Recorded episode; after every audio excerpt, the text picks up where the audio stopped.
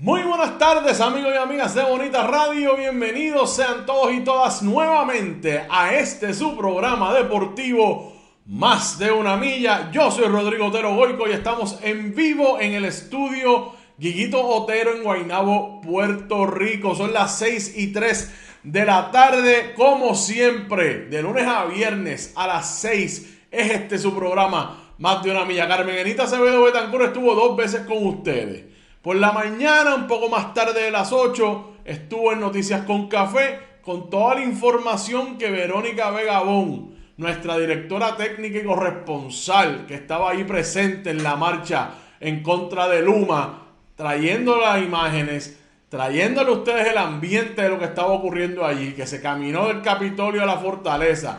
Carmen Enita entonces hizo comentarios al respecto, más toda la otra información y análisis de todo lo que está ocurriendo en Puerto Rico y fuera de Puerto Rico sobre Puerto Rico, particularmente allí en el Congreso. También estuvo ahora a las 5 de la tarde resumiendo todo lo que ocurrió allá en la marcha, compartiendo las imágenes, conversando con ustedes y también abundando en los temas de interés del día y de la semana. Así es que gracias a ella, a Carmen Enit y muchas, muchas gracias siempre a Verónica Vega Bon y a su hermana Adriana, que también estuvo participando con ella de, asistente técnica de Verónica. Así que gracias a ambas por traernos toda esa información. Recuerden, amigos y amigas, que nosotros estamos en nuestra página de internet bonitasradio.net, que allí puede acceder todo el contenido de Bonita Radio. Puede hacer donaciones a través de PayPal y tarjetas de crédito. Que esas donaciones las puede hacer también a través de ATH Móvil. Búsquenos en la sección de negocios como fundación Periodismo 21. Puede hacerlo también a través de cheques o giros postales que quieran hacernos llegar a correspondencia, que quieran hacernos llegar a Bonita Radio. Lo pueden hacer a nombre de la Fundación Periodismo Siglo XXI, enviándolo a PMB 284 PO Box 194000 San Juan, Puerto Rico 00919-4000. Recuerden que estamos en Twitter como Bonita-Radio y en Instagram como Bonita Radio, iBox, iTunes, Spotify, Google Podcast, que nos puede escuchar a cualquier hora y en cualquier lugar, y nuestro canal de YouTube que está 24-7 disponible para todos ustedes. Este programa es traído a ustedes por la Universidad Interamericana de Puerto Rico, por Jenny Craig con su plan VIP Max Up 50% de descuento. Yo lo voy a repetir porque me trabé. Jenny Craig con su eh, programa VIP Max Up y su 50% de descuento, pon eso en la nevera. Eh, también gracias a la cooperativa Seno Gandía, Solidez y Futuro y Buen Vecino Café, que siempre ha estado con nosotros en Bonita Radio. Gracias a ellos. Así que auspicia a nuestros auspiciadores, vamos para adelante. Bueno, hoy vamos a hablar de varias cosas estemos obligados. Sepultado el cangrejo en San Germán. La profecía se cumplió. Bueno, la profecía eh, se, originó después de la derrota el domingo en el Clemente, pues era bastante claro, ah, la ausencia de refuerzo de, de, Santurce, sumado a que iban a jugar en el Arquelio Torres, pues era bastante eh, fácil de pronosticar, aunque no imposible una victoria de Santurce, jugaron bien, por lo menos tres parciales. Pero era, la profecía era de que el Atlético iba a sepultar al cangrejo.